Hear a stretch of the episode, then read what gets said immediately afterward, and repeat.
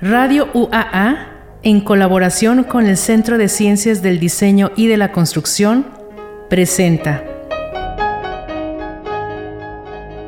Proyectos. Diseño y construcción para la innovación. Conducido por Alejandra Torres y Gabriela Reyes.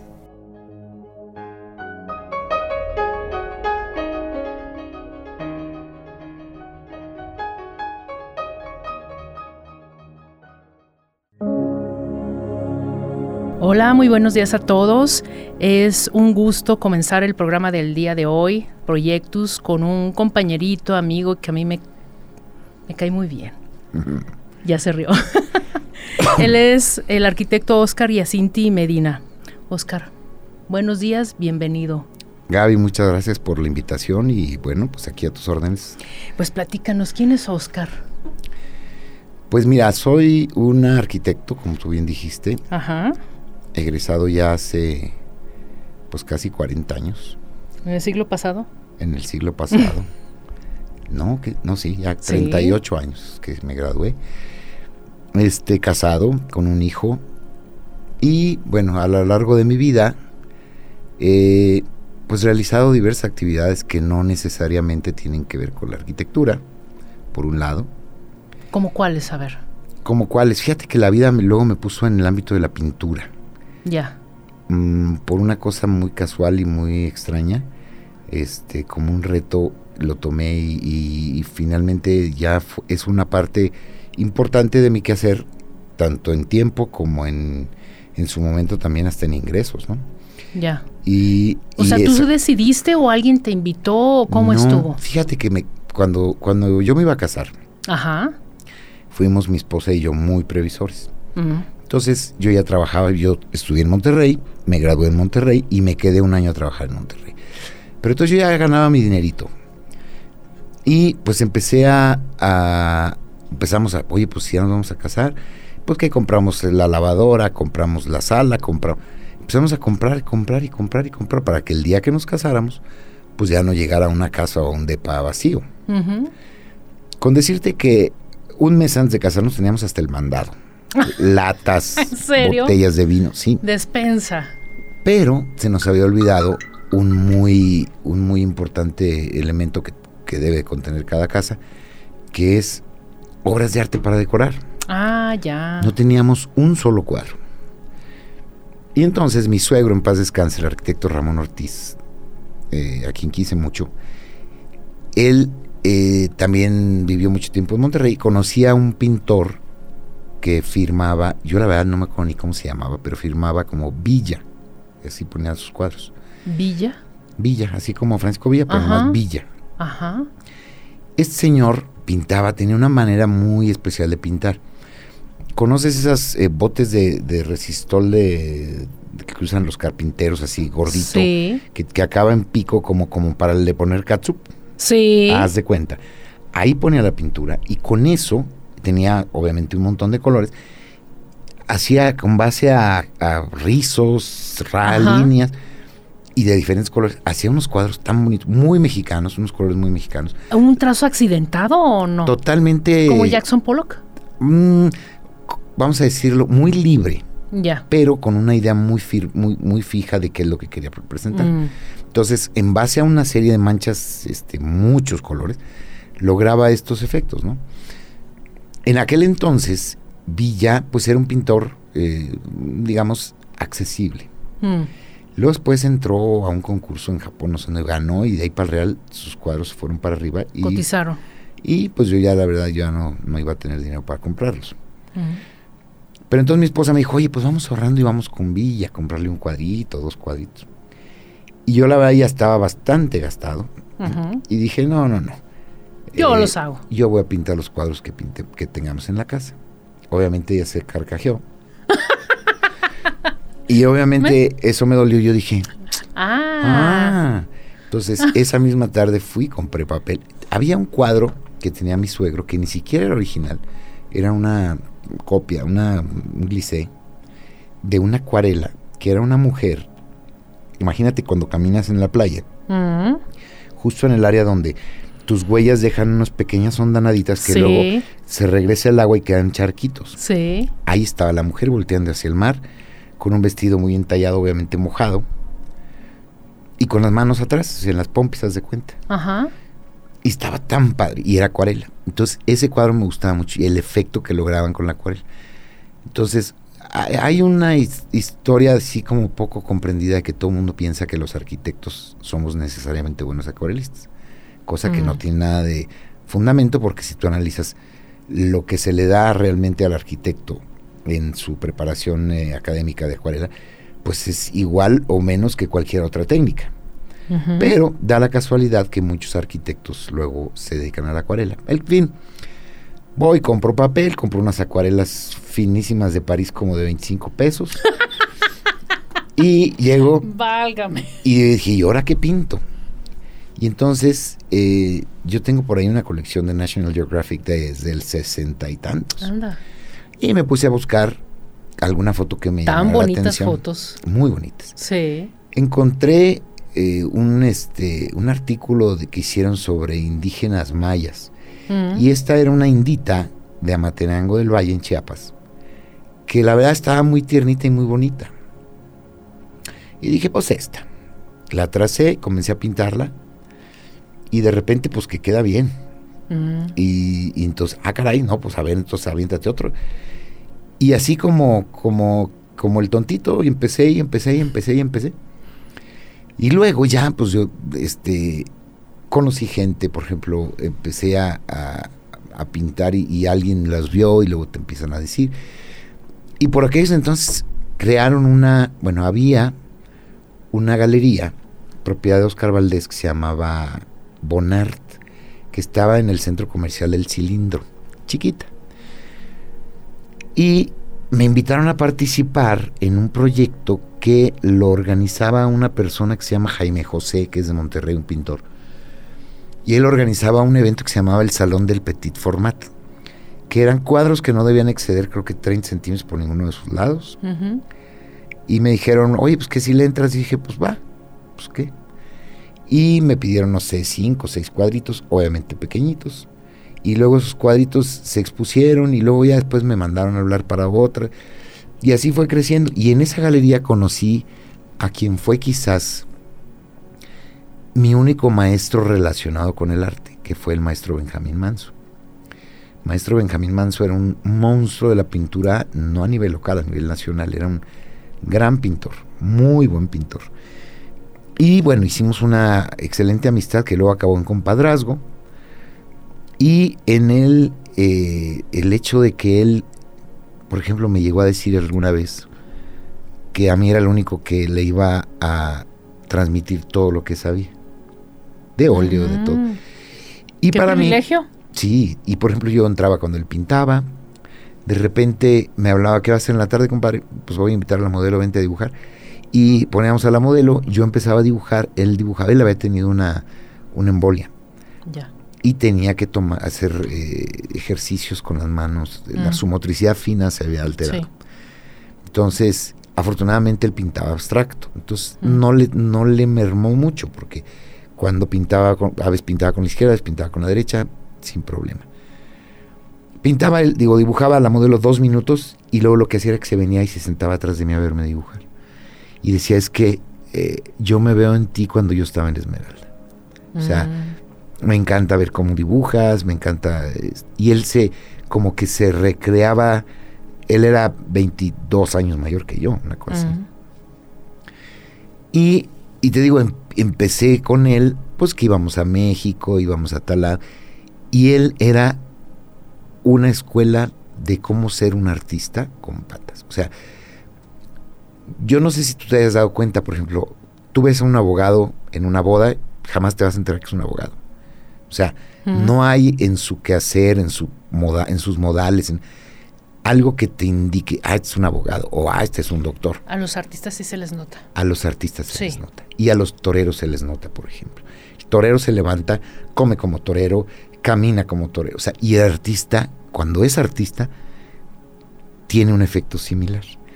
Entonces, todo lo que él hacía era, como te digo, una escuela, una clase de por qué es o qué significa ser artista. Ser artista no nomás es dibujar bonito, pintar bonito o ser creativo. O sea, es mucho, pero mucho más allá. Y él fue el que de alguna manera me enseñó, eh, no voy a decir que yo soy artista porque sería este un, ¿cómo dicen? Este, una derroche de, de Pero los demás lo dicen. Pero lo que pude aprender en, mi vida de, arte o, de cómo ver la vida desde el punto de vista fue de él. Yo le tengo un agradecimiento enorme. Desgraciadamente se nos fue en un accidente de coche. Que fíjate, él y yo ya habíamos tenido un accidente de coche en carretera, viajábamos mucho. Y afortunadamente en el, en el que tuvimos, pues no pasó nada, y en el otro sí, él, él murió. Pero bueno, y luego ya después te digo, empezaron que una subasta, que una exposición, que otra, que otra, que otra, que otra, que otra. Y ahorita ya llevo nueve exposiciones individuales, mm. como 55 colectivas, eh, subastas, eh, certámenes y cosas así que, pues que te van dando, digamos, más tablas y más dónde situarte y qué hacer y cómo hacerlo. Oscar, nos gustaría que nos platicaras eh, para el siguiente bloque tus proyectos, ahora sí de arquitectura, pero y, también sé que tienes una, eh, vendes en... Una galería. En una galería. Entonces tus obras no solamente están en el país, sino están fuera del país, ¿sí es así? Bueno, sí, eh, el lugar donde está la galería es un lugar turístico, es en Puerto Vallarta. Ajá. Y mucha de la obra que yo vendo, el 90%, pues es a extranjeros. Mm. Entonces está en otros países. Sí. Muy bien. ¿Te parece bien si platicamos de eso en el siguiente bloque? Perfecto. Regresamos. En un momento continuamos con proyectos.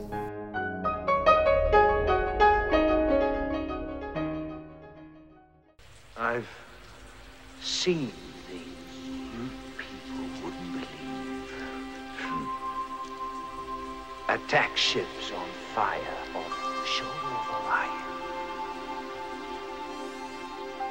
I watched sea beams glitter in the dark near Ten House Gate.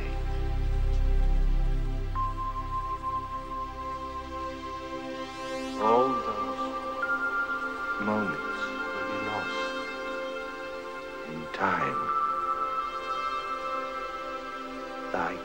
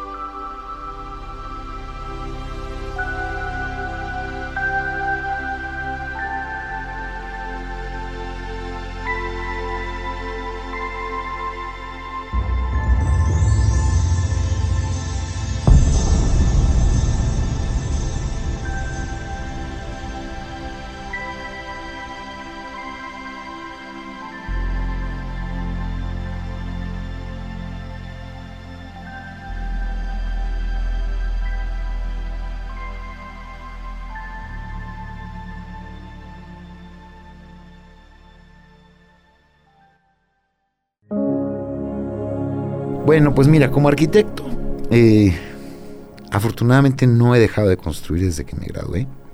Cosas chiquitas, cosas grandotas, principalmente obra privada, casas particulares, casa habitación. Aunque tuve una temporada en la que monté una constructora y me dedicaba a adaptar, bueno, no adaptar, a, remodelar o eh, escuelas, escuelas federales. Ah. Y eran, eran obras muy bonitas porque este, ya teníamos, yo creo que hice como unas 25.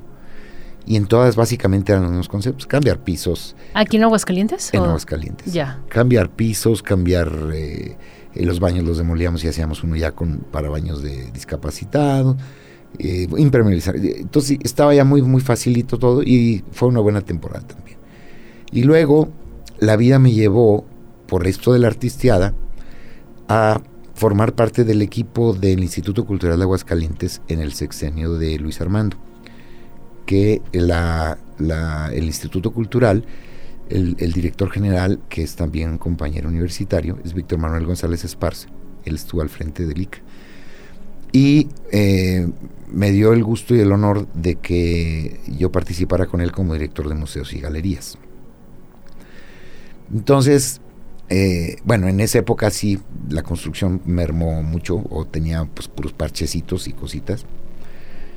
Pero, por ejemplo, también a raíz de mi, mi, relación con la arquitectura, con el arte y con los museos, por ejemplo, me contrataron para ir a México y, por ejemplo, eh, un museo que se llamaba, antes se llamaba Museo de la Muerte, que está en Ermita Iztapalapa. Lo deshicimos y lo volvimos a hacer. Yo iba por tres meses y me quedé un año porque eh, empecé a agarrar más contrato. O sea, mi contrato era una parte del museo y yo acabé haciéndolo todo. Porque, bueno, yo no quiero hablar mal de los del DF, pero eh, en la industria de la construcción, ¡ah, qué abusivos son! Entonces yo llevaba a mi gente de aquí y hacíamos el trabajo bien, rápido, eficiente y a un costo fraccionario de lo que les costaba allá. Entonces estaban muy contentos y me dieron prácticamente todo el museo. Y entonces, eh, te digo, básicamente lo que he hecho es obra este, eh, habitacional privada, una que otra escuela, por ejemplo la secundaria del Mende la hice yo. Ah, Esa fue de mis primeras obras cuando me gradué, por ahí del 80, 81. Este, y pues eh, básicamente eso, eso. ¿sí? Eh, y por otro lado te digo lo del, lo del arte y luego los seis años que estuve con el Instituto Cultural. Y pues luego también intentamos ser el empresario a veces, pero pues a veces pega, a veces no. Bueno, mi familia tenía un negocio del cual pues lo, heredamos y formamos parte, pero ya lo vendimos. Este, y ahorita te digo, mm, me desempeño como, como arquitecto que construyo maestro aquí en la universidad desde hace 26 años. Bueno, 25 a 11 meses y días porque entré en septiembre y este, este mes estoy cumpliendo 26. Y este, como pintor, como bien decías tú, tengo afortunadamente porque todo artista, su sueño o su tirada, pues, es tener una galería que te represente, cosa que no es nada fácil. ¿eh? ¿Y quieres eso? ¿Quieres lograr eso? No, ya la tengo. Ah, ya la tienes. Sí. Eh, si tú hablas con un galero, eh, te va a decir, por semana recibo 30 correos de gente que quiere estar en la galería. Mm. Esta galería, que es una, para mí, pues, bueno, nadie vende pan frío, pero para mí es la mm. mejor galería de Vallarta, se llama Galería Contempo. El, el dueño me dice, yo no sé por qué abrí tu correo. Y le gustó lo que vio, a él lo iban a operar de la espalda en Guadalajara y dijo, acabando de recuperarme, voy a Aguascalientes para ver la obra en vivo. Porque luego sucede que pues la obra que ves en una foto, pues, la ves en vivo y dices, uy, ¿qué onda? Acá mm, vinieron y firmamos ese mismo día el contrato. Y esto fue ya hace como seis años que estamos ya con la galería. Cómo funciona la galería es que ellos tienen lo que le llaman el roster, que son, no recuerdo si, creo que son 18 artistas que son parte de esa galería. Entonces tú llegas a esa galería y encuentras solo obras de esos 18 artistas, de nadie más. Y cada X tiempo, cada dos años más o menos, nos, nos organizan una exposición individual a cada uno de los artistas. Entonces, la mía, por ejemplo, la última fue ahora en febrero, el Día de la Bandera, el 24 de febrero. Y me fue muy bien. Esta fue una exposición que me salió un poquito de mis temas normales que siempre manejo. Que era el otro día que comentabas que es... Puro animal, dice. primos y cuñados. No, animales y plantas, Se llamó Natura Admirabilis la exposición. Y la verdad, pues, gustó mucho y la venta se, dio bien. Y, y, pues te digo, no es algo que yo tenga contemplado como un ingreso fijo mensual para nada, porque es, es totalmente este, aleatorio el cuando vendes un cuadro. Pero cuando cae, pues cae bien. O sea, ahí te cae un dinerito para los chicles. Claro. Oye, ¿tienes una anécdota que contarnos? Porque, bueno, al menos a mí ya me la platicaste, pero eh, que trajiste obra de Evangelis. Fui a ver la obra y dije, yo no sabía que pintaba. Sí, fíjate, cuando estuvimos, como te comenté, de director de museos y galerías, Vangelis, eh, bueno, todo el mundo lo conocemos, para el que no sepa quién es Vangelis. Vangelis es un eh, autor, compositor y tecladista eh, muy, muy bueno. De los 70 a los 2010 fue su época más álgida. Y él, griego, este, será conocido mundialmente por su música. Sí. Pero nadie conocía su faceta de pintor. No, yo no. Yo tampoco, yo era súper fan. Pero eh, en España, la Generalitat Valenciana, yo no sé qué negociación, si se debió a un concierto o algo, que la Generalitat le dijo, ok, vamos a hacer, no sé qué proyecto era, con la condición de que nos dejes enviar una curadora, un curador, y curemos una exposición tuya y nos la prestes un año para tenerla aquí e itinerarla por el mundo. Yo no sé cómo lo hicieron, pero lo convencieron. Porque él decía, o él sí decía, porque ya murió hace dos años más o menos, Sí. un año y cacho, que él, la musiquita era para comer, que él lo realmente que era, era pintor. Y era una cosa muy extraña para muchos, o sea, que nosotros, los que, los que somos mortales normales, no lo entenderíamos. Él tiene alrededor de, o tenía alrededor de 5000 cuadros. Y los tenía en una, no puede decir bodega, pero Qué prolífico. en una bodega o en un espacio debidamente este, adecuado, porque sabes Acondicionado, claro. que tanto humedad como temperatura. Y tenía dos muchachas, eso sí, siempre estaba rodeado de muchachas. Dos muchachas rusas que por la nacionalidad no han de haber estado nada feas, No, son guapas. de curadoras, Ah. que le hacían, le limpiaban, lo de, o sea, Mantenían en buen estado. Y, la, y jamás había expuesto. O sea, él decía que eso era para él, o sea, que no, no necesitaba exponer ni enseñarle a nadie lo que hacía. ¿Mm? Pues total, se, se contrata esto de que entonces está en España y luego se manda, la Generalitat Valenciana lo manda a itinerar principalmente Sudamérica y el último que venía a hacer era en, en México. Entonces, nosotros nos enteramos, fuimos a, a México, este, hablamos y nos dijeron, pues ahora le vamos a hacer una excepción, vam- vamos, para Aguascalientes también. Y lo trajimos al número 8, Ujú. al, muse- al, al- al museo número 8, que no es el museo más grande de Aguascalientes, pero sí le cabe, en los dos pisos le cabe mucha obra. Pues la llenó. Era un contenedor completito, era un montón, y era gran formato, eran cuadrotes Sí. grandototes. Hasta en la escalera tuvimos que poner. Y la verdad es que eh, a mucha gente, o sea, veían Vangelis y pues, decían, pues, puede ser, puede no ser. Vangelis en, en griego es el equivalente a Pepe de los Josés, allá los Evangelos se les dice Vangelis. Ah. De hecho, en su equipo, los músicos había otros dos Vangelis. De los que mm, manejaban el, equi- el equipo y la luz, había otros tres Vangelis. Muy porque común. Evangelos era un. Su nombre es Evangelos Odiseas Papathanasiu. Y los Evangelos, como los Josés o los Franciscos Pacos, se les Ajá. dice Vangelis. Y yo creo que por cuestiones mercadológicas, qué sé yo, Vangelis les pareció un poquito más eh, masticable o accesible al resto del mundo. Y pues bueno, pues así, así se, se quedó como Vangelis, pero es un apodo muy común, bueno, un nombre muy común. Yo no tuve el gusto de conocerlo a él porque él no vino, ni a la inauguración, ni, a la, ni al cierre, pero sí a su, a su representante. Una mujer así como totalmente este, impresionante en muchos aspectos. Y hablaba cuatro veces al día con él y yo, yo, salúdamelo, ya lo saludaba. Y la verdad es que a mí me, me- me- me iba a tocar comer con él en París un día. ¿Y dónde se le ocurre que le nace un nieto ese día No, pues ya no. y ya no pudimos comer con él? Bueno, yo- no era que yo hubiera ido a eso, sino yo andaba allá y habíamos con- concertado y pues ni modo, se tuvo que ir.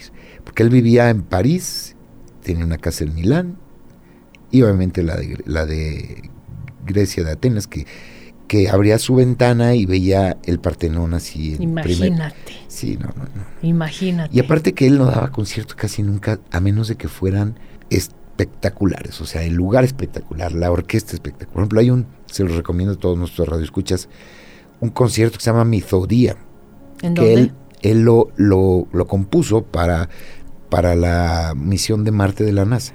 Mm. Y lo hizo en el templo de Zeus, ahí en, en- en Atenas, con la Orquesta eh, Sinfónica de Londres. Y dices, wow, o sea, el espectáculo, la música, la orquesta, el lugar es impresionante. Y eso fue mi, mi conocimiento de Vangelis. Muy bien. Pues todavía falta mucho por que nos platiques detalles, eh, pues muchas otras cosas. De eso que parece ser que te entusiasma mucho el saber, porque tienes colección y demás de Evangelis, ¿cierto? Así, bueno, era fan- yo era fan desde los 14 años. Ah, O ya. 13 años oía Evangelis. Muy bien. Esto merece otro programa, Oscar, para que nos platiques de todo eso Con y por qué no hasta nos traigas pues esos, esos ejemplares. Con mucho gusto. Y será un gusto también verlo desde la perspectiva del diseño, las portadas, Sí. eh, la estructura propia del pues del disco. Y, el, y el, por ejemplo, él, él me mandó un libro que era el... como Tengo el honor de conocerlo. Como el catálogo, vamos, de la, de la exposición, que se llamaba, este, los, que eran puros coronados, Ajá. que se les llama los, hoy, ahorita me acuerdo. Pero todos, sí, es que este alemán ya me anda pegando mucho. Eh, todas las, eh, los, eh, eh, digamos, personajes que aparecen en la exposición, todos tienen la clásica corona de laureles de los griegos. Este, y, y es un libro de 6 centímetros de grosor, pesa 7 kilos, y es nada más los, los, los coronados estos. Entonces, habrá quien le guste su obra, habrá quien se le haga muy simple, muy este así, un figurativo abstracto, medio exótico. Usa mucho los dorados, por ejemplo. Sí. De hecho, el, el, no el lomo, sino la cara donde están las hojas Ajá. del libro, el libro es rojo Sí. y él está pintado dorado. Qué bonito contraste. Sí, no, y bueno, y, y la verdad es que la, la este, representante que nos hizo el favor de regal, traérnoslos, porque él no vino, cada mendigo libro pesaba 7 kilos. Y nos trajo uno al gobernador, uno a, a, este, a Víctor y uno a mí. O sea, nomás ahí eran 21 kilos de libros. Ah, muy, pues fuiste afortunado. Sí, la verdad, sí. Y lo has de guardar Ahí lo tenemos. con mucha valía. No, y, y fíjate ahora qué desgracia que se nos murió porque era un gran músico, prolífico, muy, muy bueno. Sí, estás muy agüitado, Oscar. Hasta te mandé mensaje. Oye, Sí, supiste, sí, estoy Cuando se muy no, mal. y luego la representante nos, nos, nos mandó mensaje porque yo le mandé. Y sí, no, pues sí, sí, la verdad, sí. A pesar de que no lo conoces en persona, conoces, Se aprecia. conoces su obra y como que forma parte de tu vida. Claro. Entonces, sí se agüita. Sí. Bueno, pues bueno. Platicaremos en otro momento cómo te sentiste en esa ocasión y toda tu obra que tienes de, de Evangelis. ¿Te parece muy bien? Muy bien, muchas Un gusto, Oscar, que estés en el programa. Muchísimas gracias. El gusto fue mío, Gaby, cuando, cuando quieras este, aburrir a la gente como hoy, me avisas y aquí estaremos. No, para nada, al contrario. Muchas gracias a todos y buenos días.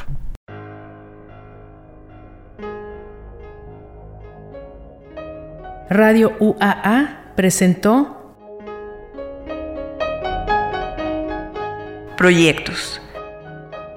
Un espacio del Centro de Ciencias del Diseño y de la Construcción. Nos escuchamos en el siguiente programa.